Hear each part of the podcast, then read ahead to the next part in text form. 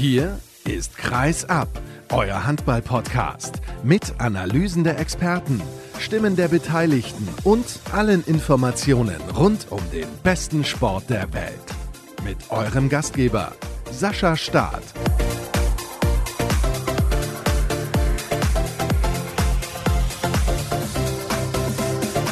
Es ist schon wieder Montag und natürlich bei Kreisab seit neun Jahren kein Schontag. Gestern neun Jahre alt geworden, dieser Podcast und heute Episode 330. Ich freue mich, dass ihr auch dieses Mal wieder gesagt habt, das Format, das ist genau das Richtige für mich, da möchte ich reinhören und deswegen habe ich auch in dieser Woche ordentlich was für euch vorbereitet. Im zweiten Teil der Ausgabe ist Jürgen Frei von den Stuttgarter Nachrichten bzw. der Stuttgarter Zeitung mit dabei und jetzt denkt ihr euch, Mensch, der war doch vor ein paar Wochen Wochen erst zu Gast. Warum schon wieder? Naja, frisch auf Göppingen hat dann doch den Trainer entlassen. Hartmut Meyerhofer sitzt nicht mehr auf der Bank.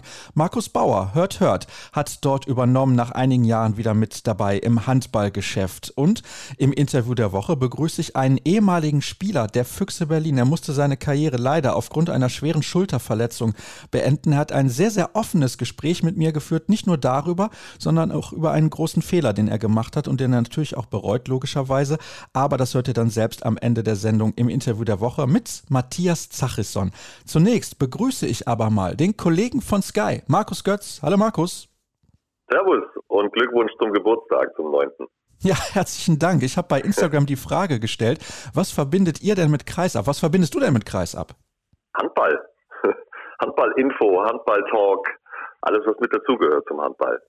Sehr gut. Also ich bedanke mich auf jeden Fall für das tolle Feedback von den Hörern, das ich bekommen habe. Das freut mich wirklich sehr und ist nicht selbstverständlich. Das ist zumindest meine Meinung und das habe ich auch gelesen. Meinungsstark sind wir hier anscheinend bei Kreisab immer und das möchten wir auch weiterhin sein. Das ist doch gar keine Frage. Und das werden wir auch heute. Zunächst mal sprechen wir über ein paar Ergebnisse und ins Auge sticht natürlich das 31 zu 30 von Leipzig gegen Flensburg. Du hast gestern die Konferenz kommentiert und natürlich dann auch dieses Spiel und diese Szene Szene gesehen, wo am Ende Leipzig noch den Siegtreffer erzielt. Und da würde ich gerne deine Einschätzung zu haben, einfach aufgrund der Tatsache, dass Flensburg jetzt nach 15 Spielen schon 10 Minuspunkte auf dem Konto hat und Leipzig seit dem Trainerwechsel alle Partien gewonnen hat. Das ist wirklich phänomenal. Es ist vor allem auch verrückt. Und das Lustige ist ja, wenn du die Leipziger fragst, wie denn das zu erklären ist, dieser radikale Umschwung, dann kriegst du ja von jedem dieselbe Antwort. Wir können es auch nicht so vollumfänglich erklären. Also gestern diese letzte Szene, die du gerade angesprochen hast, die passt ja wunderbar ins Bild im Moment bei der SG. Das ist ein Ball, den Kevin Möller in neun von zehn Fällen hält, sage ich jetzt einfach mal. Und der rutscht halt doch noch durch und dann ist es eben kein Unentschieden, sondern die nächste Niederlage. Und siehst ja immer wieder im, im Sport, wenn du einen Lauf hast und den hat jetzt Leipzig, dann gelingt dir sowas und wenn nicht, dann halt nicht. Und die Flensburger haben echt jetzt eine komplizierte Situation mit den zehn Minuspunkten. Kretscher hat ja gestern auch in der Konferenz auf den Punkt gebracht. Er ist der Meinung, sie sind raus aus dem Meisterrennen. Ich schließe mich da an. Und es ist einfach nicht die SG, wie man sie über Jahre hinweg gekannt hat. Also man guckt von außen drauf, ich bin da nicht im täglichen Ablauf mit dabei, aber das, was Kretscher ja auch immer wieder gesagt hat, deckt sich mit meinem Eindruck, dass diese Geschlossenheit, die Flensburg über so viele Jahre hinweg ausgezeichnet hat, dass die im Moment so nicht da ist aus verschiedenen Gründen. Was sind denn eure Erklärungsansätze gewesen, vielleicht gestern auch in der Konferenz, die ich nicht gesehen habe? Also bezogen auf das Spiel gestern meinst du oder grundsätzlich, was die Situation in Flensburg betrifft im Moment?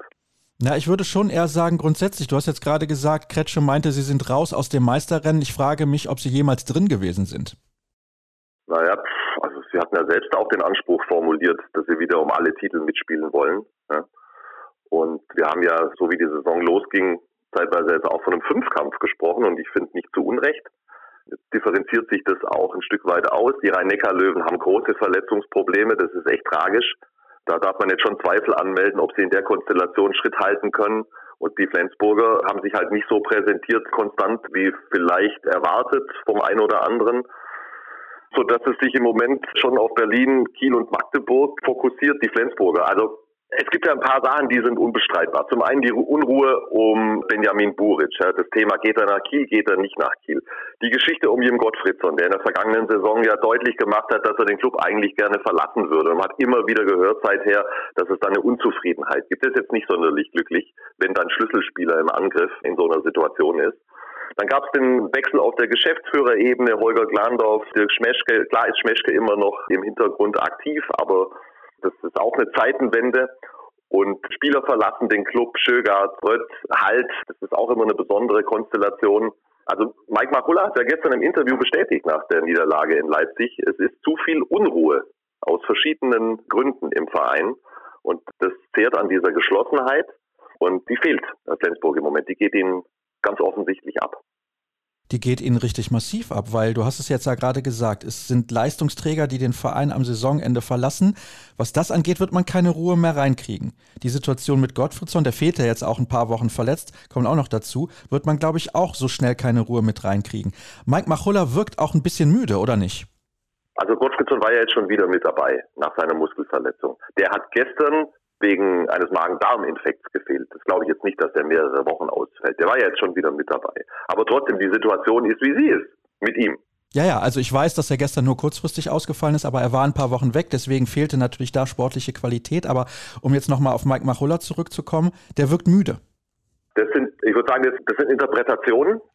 Dass das natürlich nicht spurlos an ihm vorbeigeht, ist offensichtlich und ist auch selbstverständlich. Ich glaube, dieser Job ist wahnsinnig anstrengend grundsätzlich.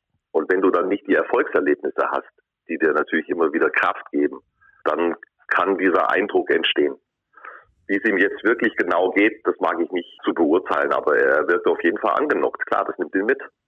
Also, Flensburg aktuell nicht in der Verfassung, zumindest aus unserer Sicht, dass sie um die Meisterschaft mitspielen können. Es würde mich sehr wundern, wenn sie vor Platz 4 ins Ziel kommen. Also mit den Rhein-Neckar-Löwen, glaube ich, werden sie bis Saisonende mehr oder weniger auf Augenhöhe agieren. Sie haben ja eigentlich fast schon Glück, dass die Mannschaften, die sich dahinter ja so platzieren, mehr oder weniger Melsungen, Hannover, Erlangen und Hamburg, dass die alle zwar eine gute Saison spielen für ihre Verhältnisse, aber auch nicht so, was die Punkte angehen, an Flensburg rankommen.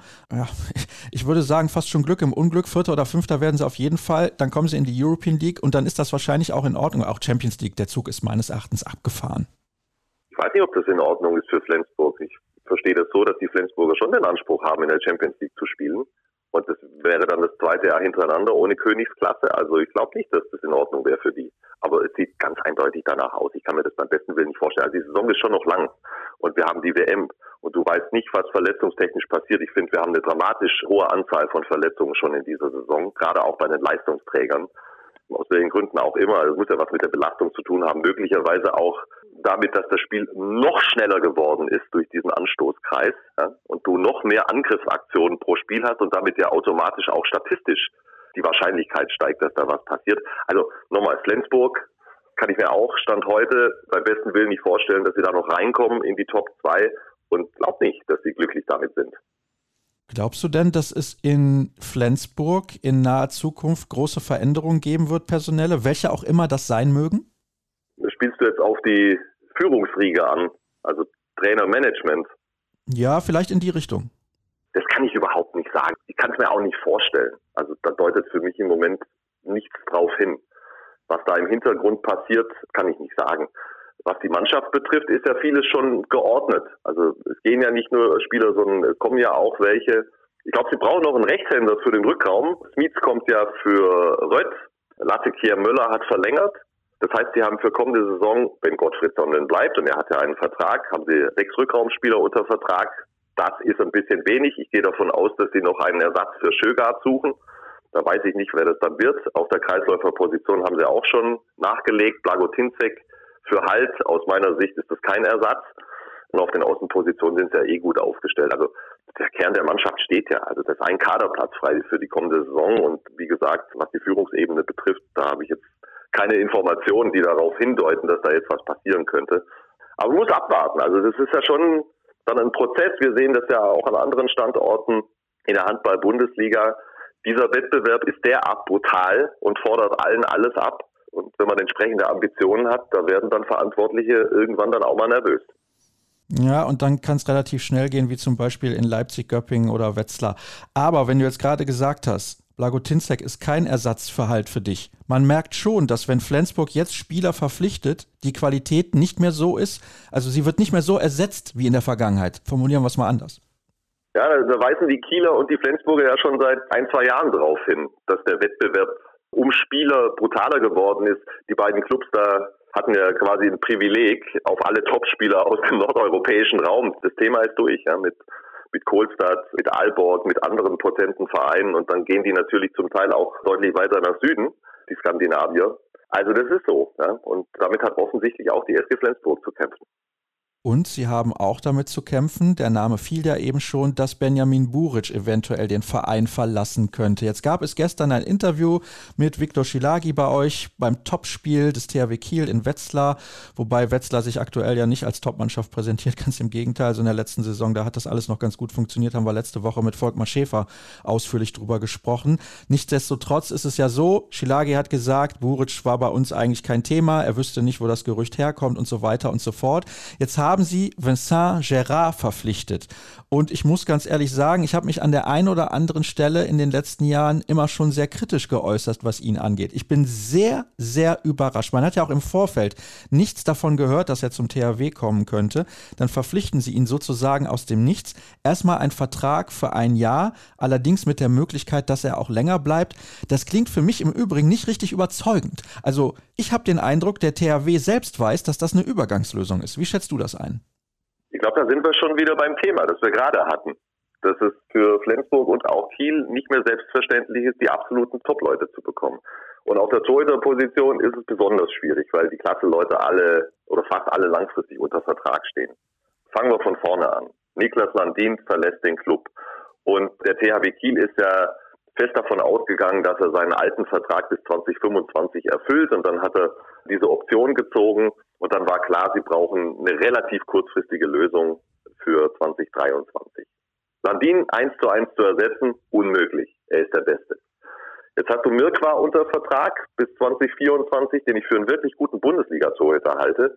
Aber er ist natürlich nicht aus diesem Regal. Und jetzt gucken die Kieler und also ich kann es mir eigentlich nur so erklären, dass Werther Scherer nach Meinung der Kieler die beste Option war, zumindest mal für dieses eine Jahr, 23, 24. Werther Scherer, also ich war nie ein großer Scherer-Fan, auch nicht, also absoluter Stammtorhüter war in der französischen Nationalmannschaft. Ich habe ihn die letzten Jahre in den Topspielen in der Champions League gesehen, als er noch bei PSG war, ist er ja nicht mehr. Ist bei Saint-Raphael, das hat ja auch einen Grund. Und in der französischen Nationalmannschaft, wo er auch nicht unangefochten ist, nicht mehr unangefochten ist, ich war nie begeistert von ihm. Ich habe selten rundherum überzeugende Leistungen gesehen und dieses Torhüter-Duo genügt aus meiner Sicht nicht höchsten Ansprüchen. Und ich glaube, das wissen Sie auch in Kiel. Und da bin ich schon sehr gespannt, wie sich das in der kommenden Saison darstellt. Ich würde so weit gehen und sagen, dass es für die Kieler schwierig wird, mit diesem Torhüter-Duo Titel zu gewinnen. Und lass mich da gerne eines Besseren belehren. Ich war auch überrascht, aber das kann ja nur der Situation geschuldet sein, dass sie für diesen Moment 23, 24 keinen besseren gefunden haben. Aber danach, aus meiner Sicht, muss auf jeden Fall was passieren. Und dann brauchen sie wieder einen aus dem obersten Regal, wenn sie weiterhin um alle Titel mitspielen wollen, die Kieler.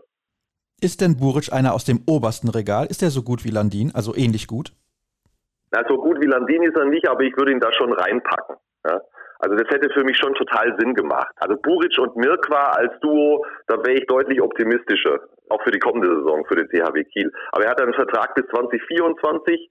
Die Flensburger haben klar gemacht, dass er den auf jeden Fall erfüllen wird und alles, was man drumherum gehört hat, das sind Gerüchte und Spekulationen. Ich habe aus mehreren Ecken gehört, aus eigentlich sehr vertrauenswürdigen Quellen, dass sie sehr wohl sich mit Buric beschäftigt haben beim THW Kiel. Aber die Aussage von Viktor Silagi gestern im Sky-Interview, die steht. Punkt. Ich habe ja keine Beweise für was anderes. Und es ist mir unterm Strich auch wurscht. Es hätte aus meiner Sicht total Sinn gemacht. Und es macht übrigens für mich immer noch Sinn. Also wenn die Kieler dann eben Buric holen würden 2024, dann wird es immer noch Sinn machen. Was wird denn dann aus Till Klimke? Bei dem sagt man ja schon relativ lange, 2024 könnte es dann eventuell nach Kiel gehen. Ja, da habe ich aber auch gehört, dass es einen ziemlich guten Draht nach Magdeburg gibt. Oh, da höre ich aber jetzt dann auch zum ersten Mal von. Erzähle mehr. Nö, nicht viel mehr zu erzählen. Du weißt doch, wie das ist in der Handballszene. Es wird verdammt viel geredet. Am Ende des Tages wissen, also im engsten Kreis zumindest, alle alles oder das meiste zumindest. Mal gucken, mal gucken. Ich glaube, der Plan, und das, also da habe ich mit Jasmin Camcic auch vor längerer Zeit schon drüber gesprochen, der ja auch Till Klimke berät, der war auf jeden Fall so angelegt, dass er mindestens bis 2024 in Wetzlar bleibt.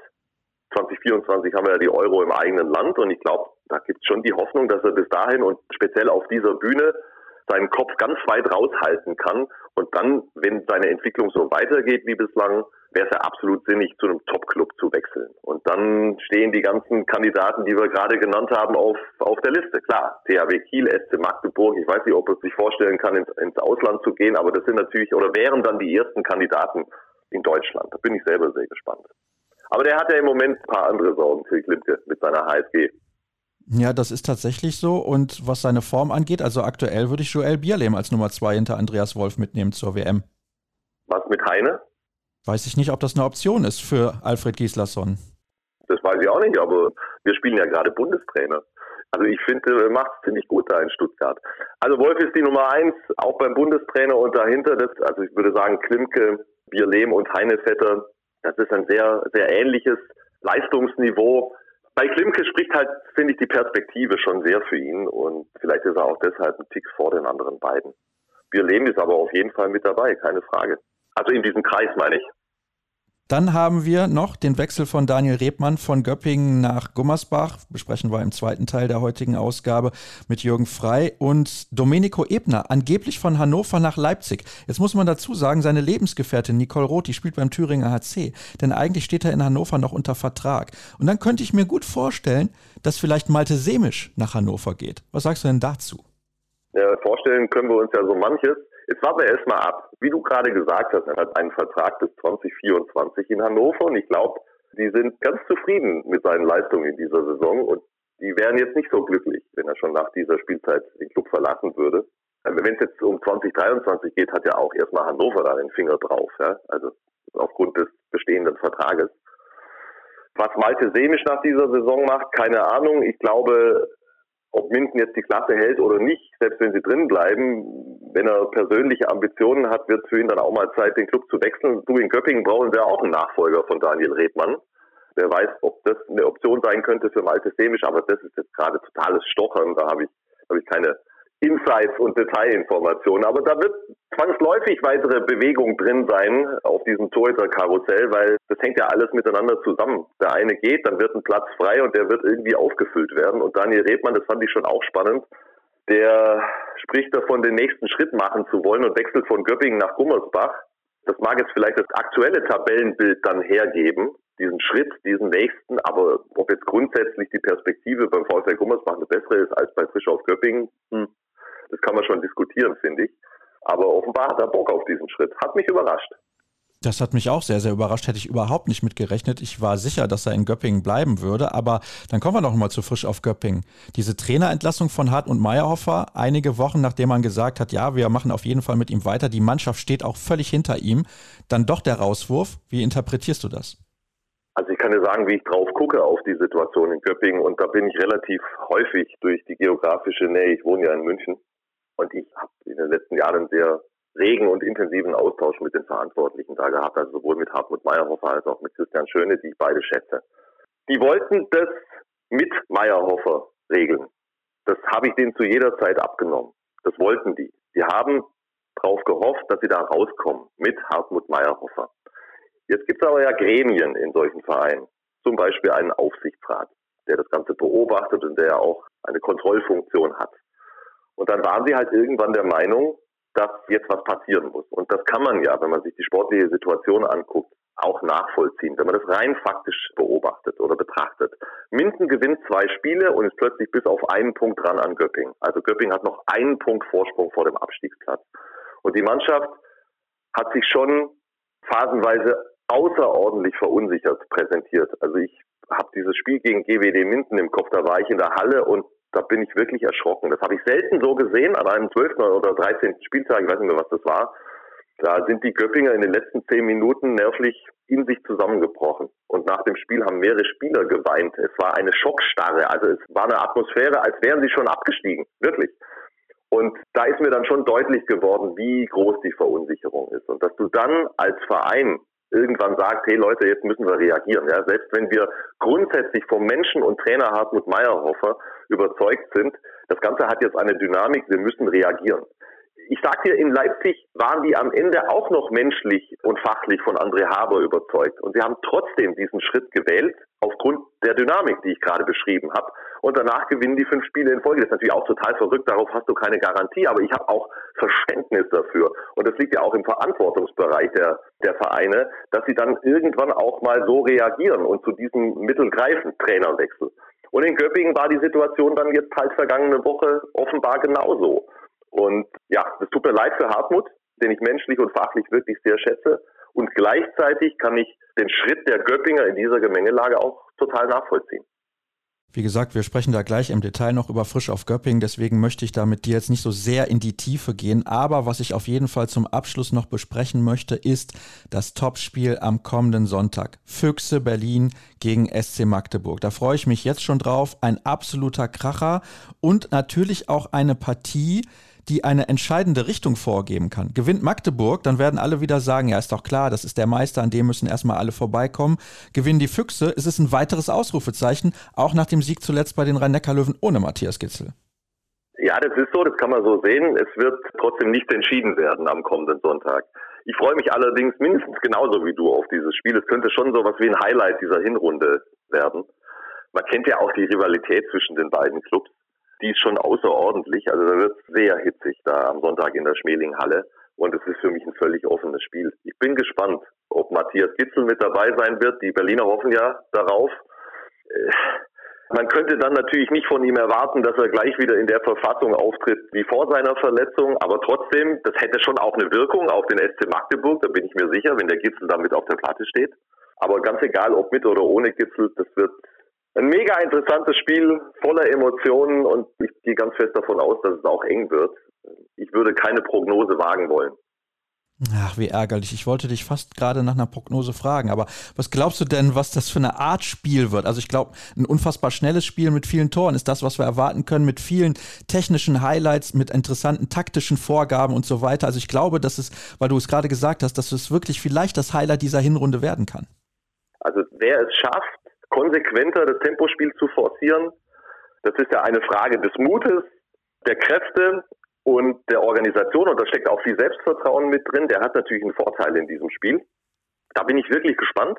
Beide haben ja eine sehr hohe Spielfrequenz aktuell. Beide spielen international noch unter der Woche. Die Belastung beim SC Magdeburg sehe ich schon noch etwas höher, weil die Gegner in der Champions League Gruppe einfach besser sind als die der Berliner in dieser EHF European League. Also das ist natürlich schon nochmal eine ganz andere Anspannung. Die Berliner zum Beispiel vergangene Woche gegen, wie heißt dieser Club, Milanezza oder so? Keine Ahnung. Das haben die ja in der zweiten Hälfte mit den Jugendspielern geregelt. Das kannst du natürlich jetzt aus Sicht des SC Magdeburg in der Champions League nicht. Dann kriegst du definitiv einen auf den Deckel. Ja. Aber das ist natürlich ein ganz wichtiger Punkt. Und dann wird es vor allem ein Kampf auch werden. Das kannst du dir doch vorstellen. Ich meine, guck dir doch bloß die Protagonisten an. Dann wird es brennen und glühen von der ersten Sekunde an. Und dann wird es viel um Zweikämpfe gehen. Und klar, da haben die Magdeburger mit Gisli Christiansson und Oma Ingi Magnusson vielleicht die beiden herausragenden Leute. Aber äh, guck dir mal an, wie Paul Drucks zum Beispiel am Samstag in Erlangen gespielt hat. Mega, echt, war total beeindruckt. Die Berliner, da läuft ja, also nee, man muss es andersrum formulieren. Seit Gitzel verletzt ist, spielen die Berliner ja auch nicht in jedem Spiel absolut überragend, aber sie gewinnen außer in Minden halt ihre Partien weil sie eine gewisse Selbstverständlichkeit entwickelt haben und auch ein hohes Zutrauen in die eigenen Fähigkeiten und sie bleiben ruhig in den entscheidenden Momenten. Aber es ist ja nicht immer so, dass sie alle mit zehn wegfegen. Und jetzt in Erlangen, da ist es auch nochmal richtig eng geworden am Samstag in der zweiten Hälfte und dann, dann haben sie halt ganz herausragende Schlüsselspieler. Dann nimmt halt Milosavljev mal drei, vier vollkommen freie Bälle weg und macht den Gegner fertig und Paul Drucks kommt zweimal rein, das Offensivspiel stockt, also der Positionsangriff. Lasse Andersson hatte keinen guten Tag und er kommt zweimal rein und, und gewinnt wieder die Zweikämpfe, schafft Räume, schafft Durchbrüche, macht Tore.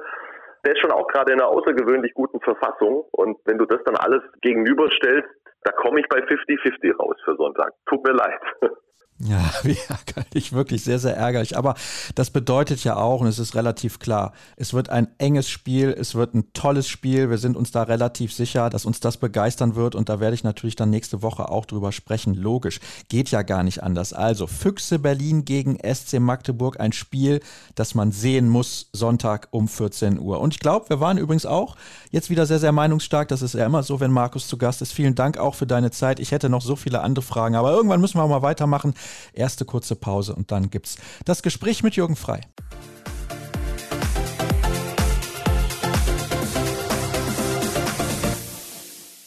Eben im ersten Teil haben wir es schon ein klein wenig angerissen. Jetzt gehen wir komplett ins Detail. Bei Frisch auf Göpping gab es die nächste Trainerentlassung in dieser Saison in der Bundesliga und ich bin sehr gespannt, was mein Gast mir zu sagen hat, denn er war vor einigen Wochen schon mal hier bei mir in der Sendung und da haben wir über dieses Thema gesprochen, dass Hartmut Meyerhofer in der Kritik steht, beziehungsweise dass es da nicht so gut aussieht, allerdings die Mannschaft hinter ihm steht und dass der Verein eigentlich auch hinter ihm steht. Und ja, jetzt bin ich halt deswegen besonders gespannt, was er sagt. Jürgen Frei von den Stuttgarter Nachrichten Nachrichten beziehungsweise der Stuttgarter Zeitung. Hallo Jürgen. Hallo Sascha. Ja, jetzt haben wir ein paar Wochen später. Bist du überrascht über diese Entwicklung? Ja, ich kann mich erinnern an unser Gespräch seinerzeit und ich glaube, du hattest mich gefragt, wann denn der Punkt gekommen sei, dass man sich da von dem Hartmut Meyerhoff trennen könnte und ich habe dann, glaube ich, gesagt, also wenn es die Heimniederlage gibt gegen GWD Minden, dann wäre der Zeitpunkt gekommen und dieses Spiel war dann auch für mich also der Knackpunkt, wo man sagen musste, bei allen Verdiensten und allem Fachwissen und allem guten Verhältnis, das der Trainer zur Mannschaft hatte, war der Zeitpunkt gekommen in diesem Spiel, als man 20 zu 16 führte und diesen vier Tore Vorsprung mit zittrigen Händen eine verunsicherte Mannschaft, eine Ansammlung von guten, erfahrenen Handballern, die da aber nicht mehr die Kurve bekommen hat und man auf 26, 29 verloren hat. Da war eigentlich für mich klar, das ist eine Blockade in den Köpfen, die sitzt tief und fest. Und da gibt es Situationen im Sport, völlig unabhängig von der Liga, völlig unabhängig von der Sportart, wo es ohne eine befreiende Wirkung einfach nicht mehr geht. Interessant, ich möchte gerne eine Formulierung von dir aufgreifen. Zittrige Hände. Wie erklärst du dir diese zittrigen Hände bei so einem Kader? Ja, ganz genau. Es ist eine Ansammlung von erfahrenen, routinierten, international erfahrenen Spielern, und genau das war für mich der Punkt, wo ich gesagt habe, meine Güte, nach dieser 2016-Führung, dass das mit dieser Truppe noch schief geht, das kann nur eine metale Blockade sein, das kann nur an den Köpfen liegen und ich kann mir das wirklich einzig und allein dadurch erklären und ich habe es gerade schon mal gesagt, es liegt dann nicht am Fachwissen, man kann das auch nicht mehr rational begründen, sondern es geht dann wirklich darum, dass diese Ergebnisse nicht mehr geliefert werden können in dieser Konstellation. Und nochmal, was Frisch auf Göppingen unter Hartmut Meyerhofer in der vergangenen Saison erreicht hat.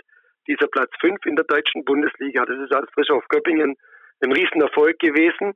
Auch ein Erfolg von Hartmut Meyerhofer, völlig unabhängig davon, ob damals die Rhein-Neckar-Löwen und MT Melsungen geschwächelt haben, ob es eine negative Tordifferenz gab, ob es Seitenlagen auch gab gegen Hamburg und Bittenfeld oder Balingen damals.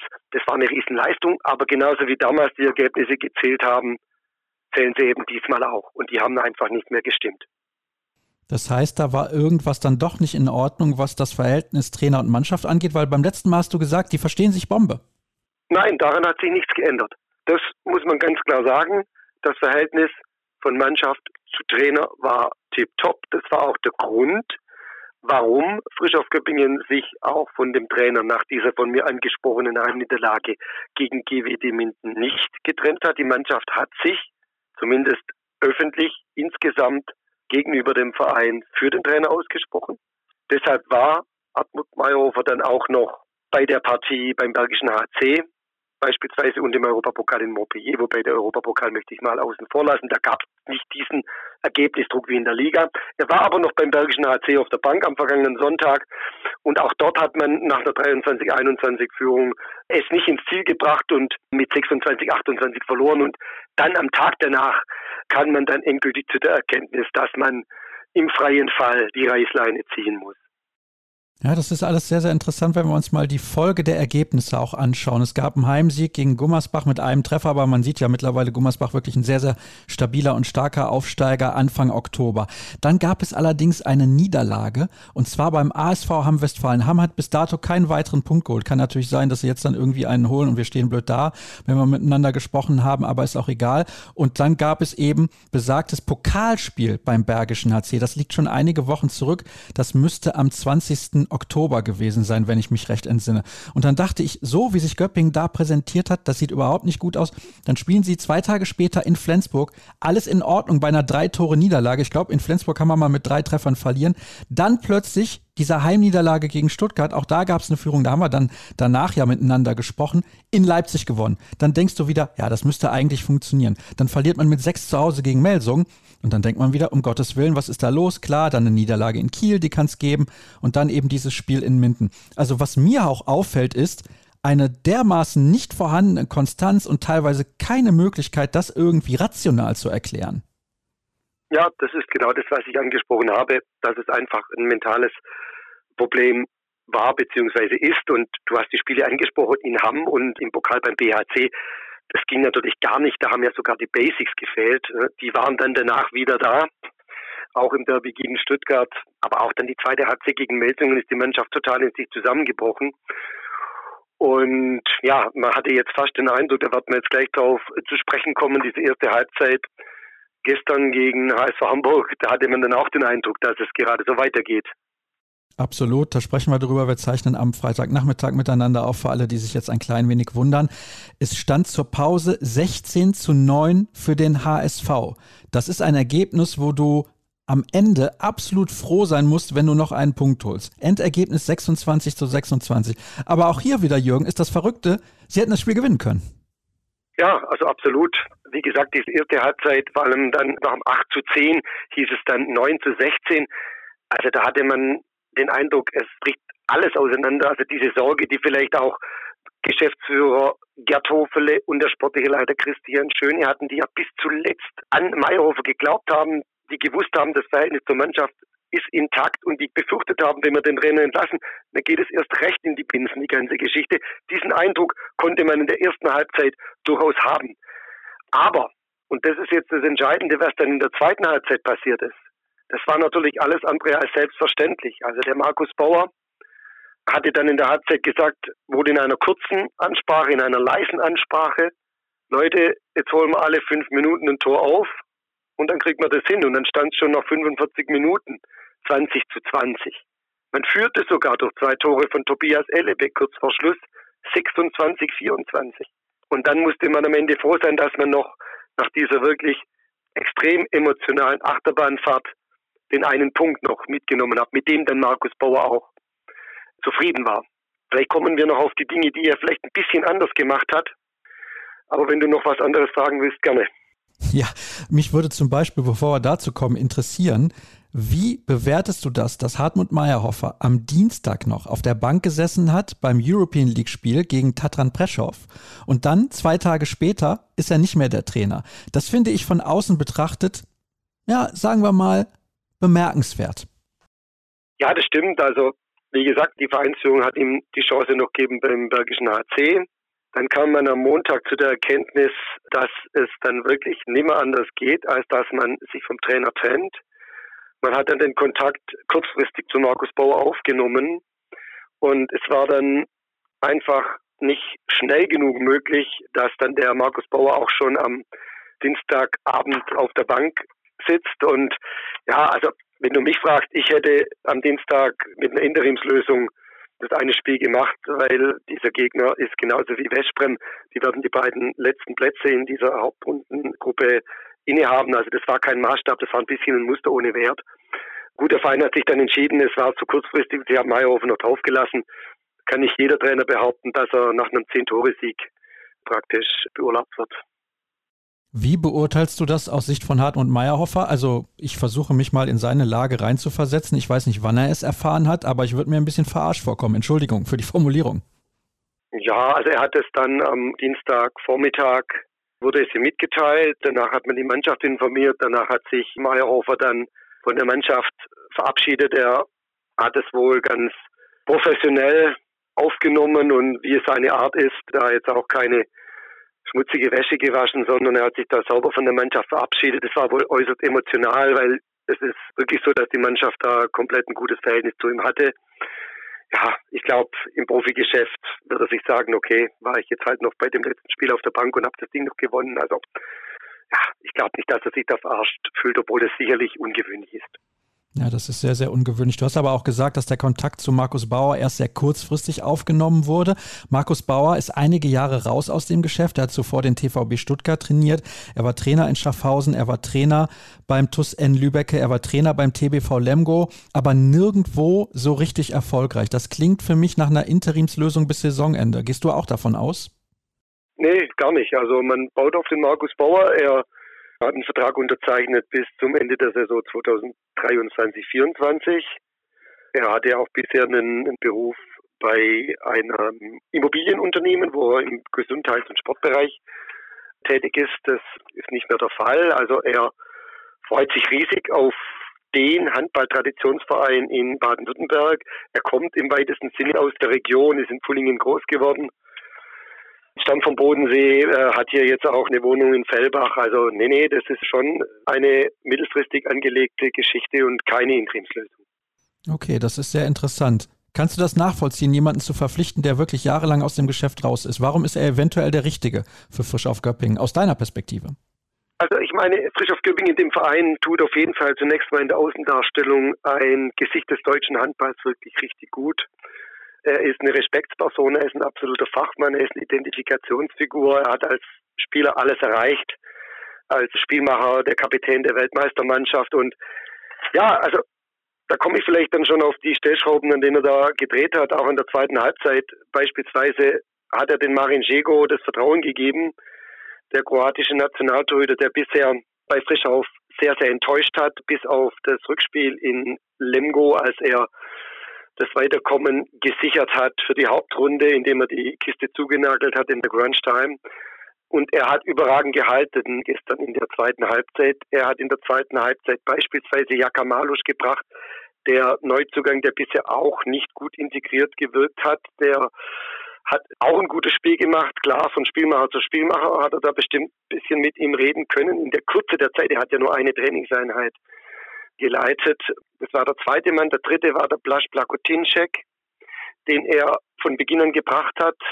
Und dann noch Gilberto Duarte, der bei ihm auch eine tragende Rolle gespielt hat, mehr Spielanteile erhalten hat als unter seinem Vorgänger, der sehr gut antizipiert hat, in der Abwehr der Bälle geklaut hat. Also wenn ich jetzt diese vier international erfahrenen Topstars sehe, die haben jetzt ein größeres Vertrauen bekommen schon in dieser zweiten Halbzeit gegen den HSV und das war sicherlich mitentscheidend, dass man da diesen einen Punkt noch hat retten können und das war natürlich sehr, sehr wichtig natürlich für die, für die weitere Stimmung in der Mannschaft und für die weiteren sehr, sehr schwierigen Aufgaben, die im Kalenderjahr 22 noch anstehen. Da schauen wir auch gleich noch drauf. Was ich noch hinzufügen wollte, ist, es gab zum Beispiel einen Instagram-Post von Marcel Schiller, wo er sich bei Hartmut Meyerhofer nochmal ausdrücklich bedankt hat für die Zusammenarbeit in den letzten Jahren. Ich glaube, das ist auch so ein bisschen symptomatisch und zeigt auch auf, wie das Verhältnis zwischen Meyerhofer und der Mannschaft wirklich war. Haben wir ja eben schon drüber gesprochen. Dann schauen wir mal auf diesen Spielplan. Bei den Rhein-Neckar-Löwen, zu Hause gegen Hannover und beim SC Magdeburg. Das sind die drei verbleibenden Ligaspiele in diesem Kalenderjahr für Frisch auf Göppingen. Ja, jetzt würde ich mal behaupten, zwei Punkte maximal. Was sagst du? Ja, die zwei Punkte zu Hause sind natürlich Pflicht, das muss man ganz klar sagen, wenn man auf die Tabelle schaut. Ja, also ein bisschen ist die Mannschaft ja eine Wundertüte und ich würde jetzt sie auch in den Auswärtsspielen, vielleicht gerade im baden-württembergischen Derby bei den Löwen, nicht total chancenlos sehen. Muss man sehen, wie gesagt, die Mannschaft tut sich leichter, wenn sie nicht diesen extremen Ergebnisdruck hat. Das hat sie beispielsweise auch in der European League gezeigt, als sie wirklich ein richtig, richtig gutes Spiel über 60 Minuten mal gezeigt hat. Beim Titelverteidiger, bei Benfica Lissabon, dass die Mannschaft souverän gewonnen hat. Und von dem her, ja, wie gesagt, ist eine Wundertüte. Ich würde sie nicht komplett chancenlos sehen. Manchmal ist es schwieriger zu Hause, wenn du diesen absoluten Druck des Gewinnen müssen hast, dann auch tatsächlich zu liefern. Und vielleicht dienen auch noch die beiden Spiele gegen Bauers Ex-Club Kadetten Schaffhausen in der European League zumindest noch dazu, dass er die Mannschaft besser kennenlernt. Und auch da ist der Ergebnisdruck nicht so extrem wie, wie eben jetzt zuletzt in den Ligaspielen. Auf jeden Fall ist es sehr, sehr interessant, was in Göppingen in den nächsten Wochen passieren wird bis zum Jahreswechsel. Ein schwerer Spielplan, ein Spielplan, wo man nicht sicher Punkte einplanen kann, kann man sowieso nicht, aber das ist da nochmal eine ganz andere Geschichte. Eine letzte Frage noch, denn wir haben ja da zuletzt nicht drüber sprechen können. Daniel Rebmann verlässt den Verein in Richtung VfL Gummersbach. Das ist aus meiner Sicht ein herber Schlag für Frisch auf Göppingen, da er sich sehr, sehr gut entwickelt hat in den letzten Jahren und er wechselt zu einem Verein, der nicht überfrisch aufsteht. Auch das finde ich sehr bemerkenswert. Dann gab es die Meldung, dass der Teamsponsor, also der Hauptsponsor Teamviewer, eventuell den Geldhahn ein bisschen zudreht. Klär uns bitte auf. Ja, ich habe das auch in Kommentar geschrieben bei uns in den Blättern, dass diese kurzfristige Trainerlösung oder die Trainerproblematik nicht das alles Entscheidende ist. Die Probleme liegen schon tiefer. Das zeigt auch die Personalpolitik und da war natürlich dieser Abgang von Daniel Rebmann am Saisonende zum VfL Gummersbach schon ein herber Schlag. Also er war der konstanteste Spieler und er wechselt jetzt nicht nach Kiel, Flensburg oder Barcelona. Nee, er wechselt zum Aufsteiger nach Gummersbach. Also das, das war schon ein Schlag und belegt, dass die Probleme schon ein bisschen tiefer liegen. Hinzu kommt dann noch die schwindende Identifikation der Fans mit dem Club, was auch sich in den Zuschauerzahlen ein bisschen niederschlägt und auch an der Unterstützung. Und ja, ich habe das so formuliert, man hat nach dem Einstieg von Hauptsponsor Teamführer, und das sind meine Informationen schon, die, dass die in der Saison 23, 24 auf jeden Fall auch noch bei der Stange halten. Aber nichtsdestotrotz, man hat nach dem Einstieg von der Champions League geträumt, nicht als Ziel ausgegeben, das muss ich auch ganz klar sagen. Das war eine Vision, man hat so diese Träume geäußert, ja, aber man muss jetzt schon höllisch aufpassen, dass man in diesem Aufzug nicht den falschen Knopf erwischt, denn manch anderer wollte schon hoch hinaus und rauschte dann plötzlich ganz nach unten. Also da muss man schon wirklich richtig aufpassen. Oh, das hört sich so ein bisschen so an, als müssten sich die Fans von Frisch auf Göppingen Sorgen machen. Nee, aber jeder weiß, wenn man mal in so einem Fahrwasser drin ist, dass man da in dieser Liga sicherlich nichts auf die leichte Schulter nehmen darf. Also ich glaube, da wäre man sicher schlecht beraten, dass die Mannschaft von den einzelnen Spielern her das Potenzial hat, einen einstelligen Tabellenplatz zu erreichen. Das steht außer Frage. Aber wie wir es vorher schon gesprochen haben, im Sport ist eben nicht immer alles rational begründbar. Und von dem her würde ich da auf jeden Fall sehr, sehr wachsam sein. Ja, und die Gesamtgemengelage, um es mal so auszudrücken, die ist nicht die allereinfachste in Göppingen mit dem Hauptsponsor Teamviewer, wo man nicht ganz sicher ist, wie es dann in den nächsten Jahren auch weitergehen wird, obwohl Jürgen ja gerade gesagt hat, für die Saison 23, 24 muss man sich da keine Gedanken machen, aber die geben eine Menge Kohle und waren sehr ambitioniert mit ihren Zielen und bei Manchester United sollen sie wohl auch irgendwie aussteigen. Das fordert ein neuer Investor, der bei Teamviewer dann eingestiegen ist. Also wer sich da mal informieren möchte, der muss da ein bisschen googeln. Das würde jetzt hier zu weit führen. Jürgen, herzlichen Dank für deine Analyse rund um Frisch auf Göpping und den Trainerwechsel dort. Und jetzt machen wir die letzte Pause heute und dann gleich gibt es noch das Interview der Woche.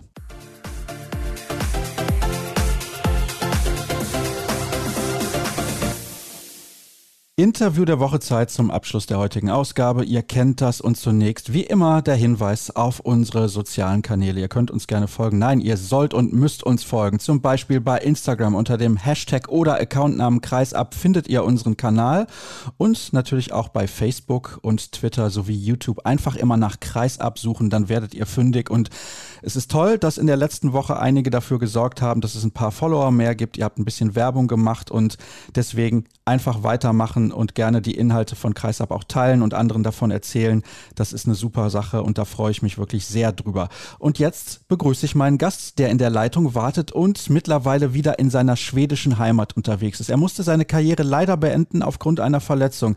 Natürlich werden wir darüber sprechen und auch über die Belastung in der Bundesliga, wie er das wahrgenommen hat, ob es vielleicht zu viel war für ihn persönlich oder ob er generell denkt, dass es einfach zu viel ist, was man vielleicht besser machen kann oder ändern. Und ich bin sehr gespannt auf seine Meinung. Matthias Zachrisson ist in der Leitung. Hallo Zacke. Hallo, hallo. Ich freue mich, dass du dir Zeit genommen hast. Und zunächst mal würde ich gerne wissen, wie geht's dir eigentlich? Mir geht's gut. Natürlich ein bisschen traurig, dass ich nichts mehr Handball spielen kann, aber das Leben in Schweden ist auch ganz gut ohne Handball. Ja, das kann ich mir vorstellen, ist wirklich ein schönes Land, das kann ich bestätigen. Wie lange hast du gebraucht, um das zu verarbeiten, dass du wegen einer Verletzung nicht mehr spielen konntest? Oder arbeitest du immer noch daran, die Gedanken irgendwie zu ordnen, dass es eben nicht mehr möglich ist, diesen Sport zu spielen? Weil du bist ja erst 32 Jahre alt, du könntest locker noch zwei, drei Jahre spielen, mindestens. Ja, genau. Also jetzt ist das Leben ganz gut, also ist überhaupt kein Problem mit diesem Thema, aber das war ganz schwer, die, die erste halbes Jahr, Jahr, dann, wann ich habe dieses Gefühl, dass nichts wieder geht miteinander. So, ich würde sagen, die schwerste Zeit war meine letzte halbes Jahr in Berlin, bevor ich wieder nach Hause umgezogen. So, jetzt geht es gut und wie gesagt, ohne Handball ist auch ein schönes Leben. Ja, also das ist natürlich richtig. Ohne Handball kann das Leben auch sehr, sehr schön sein und irgendwann muss man ja sowieso aufhören. Aber jetzt hast du gerade gesagt, das letzte halbe Jahr in Berlin war für dich besonders schwer. Hast du dann noch viel Handball geguckt oder hast du versucht, dich irgendwie abzulenken und was ganz anderes zu machen? Bist du noch oft in die Halle gegangen zum Beispiel? Ja, ich war zu jedem Heimspiel und natürlich ich habe viel Handball geguckt. Das war mein Leben die letzten 13 Jahre oder sowas. So, das war nicht so schwer, dass ich einfach mit Handball aufgehört zu gucken auf Fernsehen und sowas auch. Aber ich liebe Handball jetzt auch. Ich gucke ganz, ganz viel Handball jeden Tag. So, das ist nicht dieses Thema. Die Frage war mehr, wann ich die letzte halbes Jahr, weißt du, alleine in einer Wohnung, Reha jeden Tag, du kommst nichts weiter, nur Schmerz, die Nächte war Katastrophe. Ja, dann war das einfach für den Kopf ganz, ganz schwer die, die letzte Zeit. Wie geht's denn deiner Schulter? Ja, jetzt ist okay. Also ich habe Probleme, keine Frage, in beide meine Schulter. Ich habe meine rechte Schulter auch 2015 operiert und dann zweimal meine linke Schulter, meine Wurfarm und ich habe noch ganz, ganz viel Probleme mit beiden meinen Schultern. Das Schlimmste überhaupt ist die Nächte, wenn meine Arme beide einfach einschläft und morgens, wenn du aufstehst, hast du ganz viel Schmerz und, und Probleme. Aber ich habe mich jetzt so gewöhnt, mit diesem Schmerz zu leben. So, so jetzt, jetzt geht das, aber natürlich ist das nicht optimal. Trainierst du denn noch regelmäßig, dass du vielleicht da noch mehr Muskelmasse in die Schulter reinbekommst, damit die Schmerzen weniger werden oder wie ist das? Na, momentan gar nichts. Also ich habe zwei Jahre Reha gemacht und wenn du nach zwei Jahren nicht nach vorne kommst, dann habe ich die Motivation einfach verloren. So, ich habe, ich glaube, eineinhalb Jahre fast kein, also ein, zwei Mal in Kraftraum gewesen, sonst nichts. Also ich habe einfach keinen Bock in Kraftraum zu gehen. So, ich hoffe, dass langsam jetzt kommt wieder eine Motivation zur Kraftamt zu gehen und sowas, aber momentan habe ich einfach keinen Bock dahin zu gehen. Machst du denn was anderes? Gehst du vielleicht mit Freunden mal Fußball spielen oder sowas? Nein, das mache ich nicht. Also mein Sohn spielt Fußball und Handball. Ich hilfe ein bisschen mit wie Handballtrainer von meinem Sohn und sowas, aber Training oder, oder so mache ich momentan gar nichts. Dann lass uns mal ein bisschen in die Vergangenheit schauen. Du bist mit 23 aus Schweden nach Deutschland gewechselt zu den Füchsen Berlin. Da warst du dann insgesamt sieben Jahre, auch wenn die letzten Jahre nicht das waren, was du dir vorgestellt hast. Was war eigentlich deine Erwartung, als du damals in die Bundesliga gewechselt bist? Ja, gute Frage. Ich habe ganz früh nach Deutschland gekommen. Ich habe sechs Jahre davor in, in erster Liga hier zu Hause in Schwerin gespielt und waren Füchse hat sich gemeldet, dass sie wollten mich haben. Das ganz schnell gegangen und zum Schluss habe ich meine ganze Auslandkarriere in einem Verein gespielt und das bin ich jetzt ganz stolz nach meiner Karriere, dass ich alle meine sieben Jahre einfach in Füchse gespielt und es lief am Anfang ja auch richtig, richtig gut. Also ihr habt den DHB-Pokal gewonnen, ihr habt den ERF-Pokal gewonnen, also eigentlich alles super. Ja, auf jeden Fall. Wir haben in meine sieben Jahre dann Pokal einmal gewonnen, zweimal EF Cup und zweimal diese Weltmeisterschaft von Mannschaften in Katar gewonnen. So natürlich fünf Titel in diese sieben Jahre bin ich natürlich stolz über. Du bist halt, ich habe es eben gesagt, damals 23 gewesen. Nach zwei Jahren in der Bundesliga einmal 31 Spiele in der Liga gemacht, einmal 36 Spiele, warst du 25. Damals warst du ja eigentlich topfit oder hast du das Gefühl gehabt, dass dich etwas stoppen kann? Nee, das ist auch was schwer war danach. Ich habe überhaupt kein Problem gehabt, meine sechs Jahre in Schweden und dann kommst du die ersten paar Jahre in die Bundesliga und alles war top. Ich habe meinen Daumen ein bisschen Schmerz gehabt und mein Fuß umgeknickt, aber sonst war das nur so leichte Verletzungen und dann von nix kommt Schulter rechts, zweimal Schulter links und dann war das ganz, ganz schnell vorbei. Ja, bevor diese Verletzung mit meiner rechten Schulter war, war das über fast gar nichts. Ja, bevor war ich ganz fit. Was haben die Ärzte denn damals gesagt? Weil ich weiß auch, du hast eine Wurfbewegung, die sehr speziell ist. Haben Sie damals irgendwie auch erklären können, dass es vielleicht an sowas zum Beispiel liegt, dass du sehr unorthodox geworfen hast? Nee, das habe ich nicht von einem Arzt gehört. Aber natürlich habe ich auch vorher von anderen gehört, dass meine Wurfarm ist ein bisschen komisch oder speziell, aber ich habe niemals von einem Arzt gehört, das hängt auf meine Wurftechnik oder sowas. Also es war dann relativ schnell irgendwie ein Problem mit der Schulter. Du hast dann 2017, 2018 nochmal 34 Spiele gemacht. Also da konnte man denken, alles ist in Ordnung für dich bei den Füchsen, bei allen Spielen mit dabei gewesen. Und du warst ja auch mit der Nationalmannschaft sehr erfolgreich. Also ich meine, du hast insgesamt, ich muss gerade nochmal nachschauen, 128 Länderspiele gemacht für Schweden und das ist nicht irgendeine Nationalmannschaft. Du bist auch Vize-Europameister geworden mit der Mannschaft 2018 in Kroatien. Also da hatte ich das Gefühl, nach anderthalb, zwei relativ schweren Jahren, es läuft auch wieder bei dir. Ja, das war auch mein Gefühl. Aber dann irgendwann hat das ganz schnell gegangen und dann war das meine linke Schulter kaputt. Und ja, ich habe, ich würde sagen, mein beste Länderspiele gemacht 2018, im Halbfinale gegen, gegen Dänemark da. So mein Gefühl, ich würde sagen, mein letztes oder vorletztes Jahr vor das zu Ende war, war meine beste zwei Jahre in meiner Karriere, keine Frage. So, das hat auch wehgetan, dass so schnell Schluss war. Ich habe ein sehr gutes Gefühl und habe die letzten zwei Jahre ganz gute Handball gespielt. Kannst du dich noch sehr gut an dieses Spiel erinnern? Das hört sich ein bisschen so an. Ja, muss man sagen. Das ist, ich würde sagen, das ist einer der Spiele, ich nie vergessen. Also wegen, das ist, ich würde sagen, auf meine 128 Länderspiele ist das mein Beste, glaube ich. Auf jeden Fall, wegen das so viel bedeutet hat. Halbfinale gegen Dänemark in der Europameisterschaft. Und dieses Spiel gemacht persönlich hat, werde ich nie vergessen. Ich kann mich auch noch gut dran erinnern. Ich glaube, das war ein Spiel, in dem Linus Arnesen auch sehr, sehr gut gespielt hat und sechs oder sieben Tore geworfen hat. Aber du kannst mich gerne korrigieren, weil du warst ja auch dabei.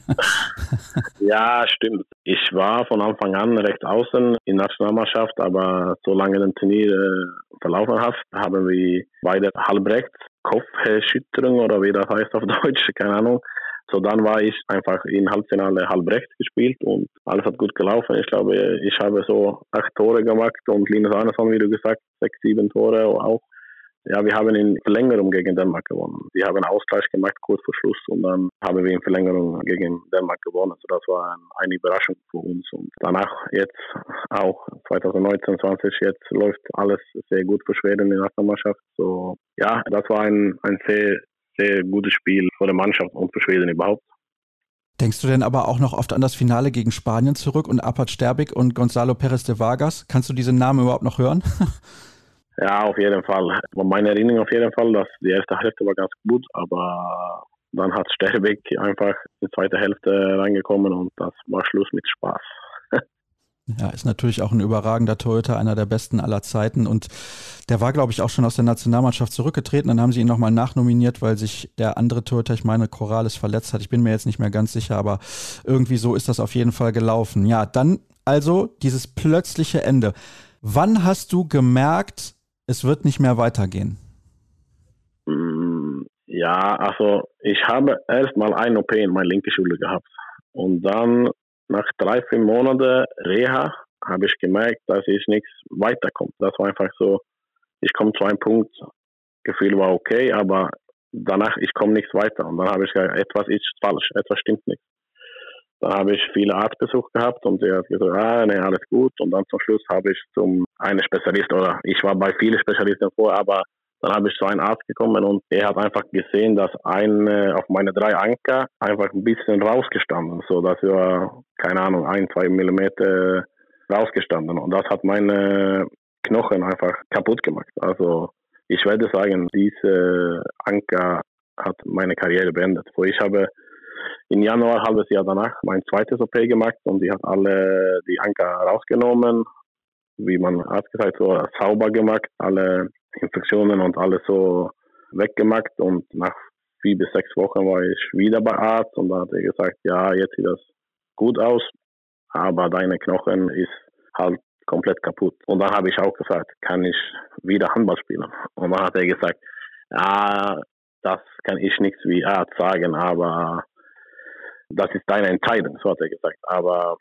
ob du möchten willst, wie schlimm dein Schulter ist, kann ich zum Beispiel sagen, ja, ich weiß nicht, ob das 10 oder 30 Jahre dauern, aber irgendwann musste deine Knochen wechseln zu einer Prothese oder sowas. So, dann habe ich auch verstanden, dass das ganz, ganz schlimm war. Und ja, ein paar Wochen, ein paar Monate danach habe ich einfach Entscheidung getroffen, nichts mehr weiterzumachen.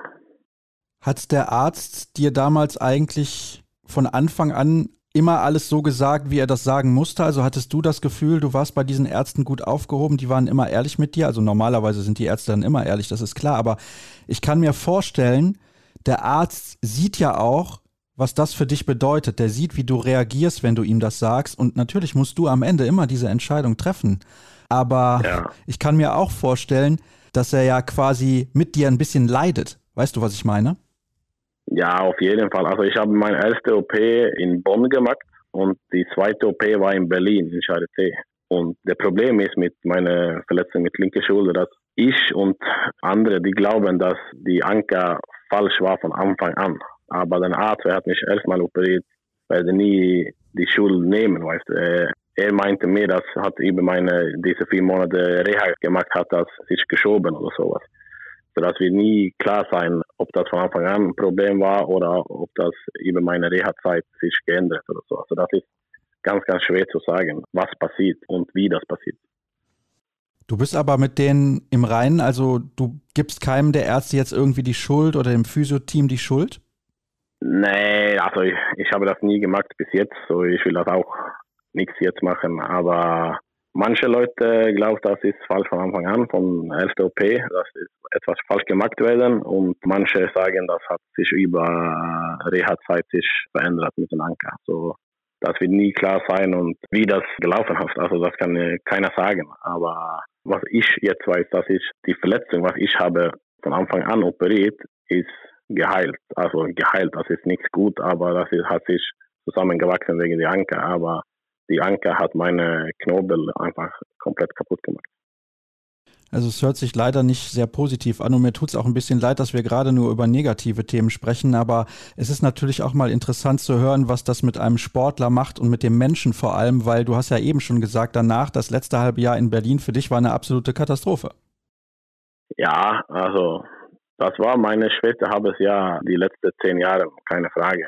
Alleine Ausland, wenn du Ausländer bist, mit so ja, Probleme, mit, also, dass du weißt, dass deine Karriere 99% vorbei ist und du jeden Tag Schmerz hast, jede Nacht Schmerz hast, dann ist das ganz schwer, dann braucht man Familie und, und alles.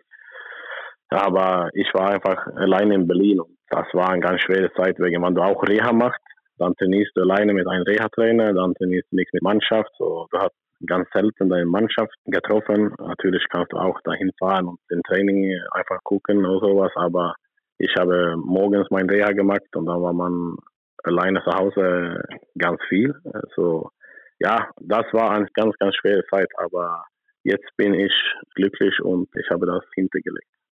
Bist du mental jetzt stärker als vorher? Hat dich das verändert als Mensch? Ja, werde ich sagen. Also ich habe überhaupt kein Problem jetzt mit sowas und ich bin glücklich. Wie gesagt, Leben ohne Handball ist auch ganz, ganz schön. Du kannst natürlich, ich werde gerne Handball wieder spielen, aber jetzt, ich weiß, das ist keine Chance. So, ich habe das einfach akzeptiert und dann habe ich die Vorteile lieber gesehen, was du ohne Handball machen kannst. Du kannst in Urlaub fahren öfter als wenn du Handball spielst. Du kannst viel mehr mit deiner Familie sein und ja, das gibt's viele positive Sachen ohne Handball. So jetzt bin ich glücklich und habe das auf jeden Fall hinter mich gelegt, ja. Und du arbeitest jetzt in deinem Heimatverein. Vielleicht kannst du mal allen kurz erklären, die das noch nicht wissen, was machst du eigentlich gerade? Ja, jetzt gerade, ich studiere eine Ausbildung auf 100 Prozent, aber daneben bin ich jetzt in meinem Heimverein und mit der sportlichen Organisation, ich mache mit, ich helfe und ein Ziel ist in Zukunft Sportdirektor zu sein, aber Jetzt muss ich einfach den Verein kennenlernen, alles im Verein, wie die arbeiten und wie alles funktioniert. Und danach ist ein Plan für mich und für den Verein, dass ich Sportdirektor sein für nächstes Jahr oder sowas. Ich lese jetzt mal etwas vor, da habe ich dich vor dem Interview kurz drauf angesprochen und dich auch gefragt, möchtest du darüber sprechen? Du hast dann gesagt, du hast da schon oft drüber gesprochen. Ich wusste das im Übrigen gar nicht, habe das gar nicht mitbekommen. Also, da steht, im Mai 2022 wurdest du für den Rest des Jahres gesperrt, da du auf ein Spiel gewettet hast, bei dem du Co-Trainer warst. Bereust du das? Hast du einen Fehler gemacht und was hast du daraus gelernt? Ja, kurz gesagt, ich mache das nie wieder, aber ja, wie du gesagt, ich habe auf meine Mannschaft einfach, dass wir gewinnen sollten. Also keine Handicap, keine spielt auf Gegner, gar nichts, sowas. Ich habe einfach komplett auf uns gemacht und danach war das kein Thema, kein Problem. Ich habe ein paar Wochen danach eine, wie sagt man, der Verbund hat was zu dem Verein geschickt. Also ich habe einen Fehler gemacht, ich habe auf das gewettet und das war auch kein Thema danach. Ich habe gedacht, das war nicht so schlimm. Ob ich wusste, dass komplett verboten war, habe ich das natürlich nichts gemacht. Deswegen war das kein Thema, wann diese, wie sagt man da, diese Mahnung kommt oder sowas, dass du einen Fehler gemacht hast. Das passiert im Februar, glaube ich, und nichts passiert, nur die Mahnung, ich sage, er hat einen Fehler gemacht, bla bla bla, musst du etwas hier schreiben und schick das zurück und dann warten wir ab, was passiert.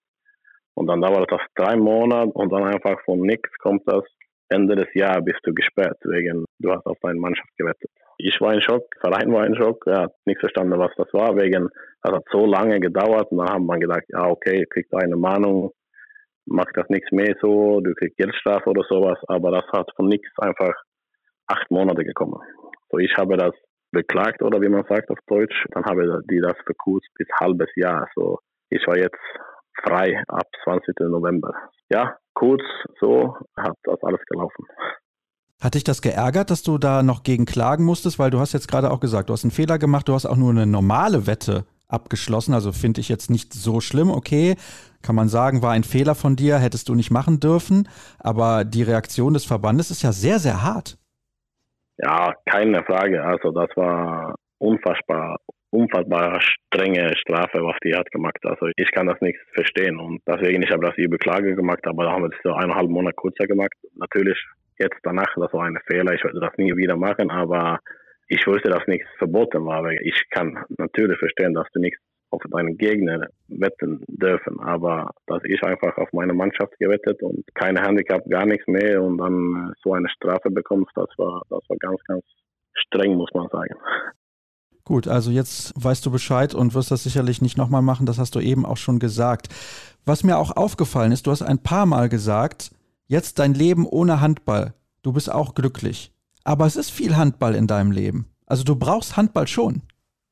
Ja, aber auf einer anderen Seite, jetzt bin ich nicht auf dem Spielfeld. Das ist vorbei. Dieses Thema ist vorbei. Ich habe mit Handball gearbeitet, meine ganze erwachsene Leben. So, ich bin natürlich glücklich und ich will mit sowas jetzt und später auch arbeiten. Ich habe in meine Gefühle, ich kann viel Handball, ich habe viel Ahnung mit sowas und dann will ich das gerne das weiterleiten. Und diese Chance nach dem Sommer Sportdirektor zu sein, bin ich ganz motiviert und froh, diese Chance zu bekommen.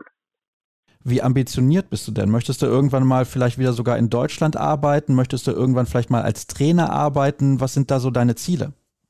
Gute Frage. das weiß ich nicht. Also kann sein, aber ich bin auf jeden Fall jetzt ganz, ganz froh, dass ich wieder in Schweden sein. Ich habe sieben unvergessliche und gute Jahre in Berlin gehabt, aber ich habe auch mein Heimat, mein Heimland vermisst. So, ich bin natürlich sehr glücklich und froh, dass ich wieder in Schweden bin. So, ich habe keine Gedanken momentan wieder nach Ausland zu sein. Aber man kann niemals kein Chance sein. Also vielleicht kann das sein, aber momentan bin ich glücklich und ich will in Schweden sein. Das hört sich auf jeden Fall gut an, nach schweren Zeiten endlich wieder glücklich zu sein. Zacke, herzlichen Dank für ein sehr, sehr offenes Gespräch. Ich weiß, dass das für dich wahrscheinlich nicht so einfach ist, genau über diese Themen zu sprechen, denn ich habe es ja eben schon mal gesagt, das war eher ein bisschen negativ, aber ich weiß es zu schätzen, dass du darüber sehr, sehr offen gesprochen hast. Und damit ist die heutige Sendung dann auch durch. Herzlichen Dank, dass ihr mit dabei gewesen seid und zugehört habt. Und natürlich gibt es nächste Woche die nächste Ausgabe. Alle weiteren Infos wie immer auf unseren sozialen Kanälen, Facebook, Twitter, YouTube YouTube und vor allem Instagram. Das war's. Habt eine gute Zeit. Tschüss.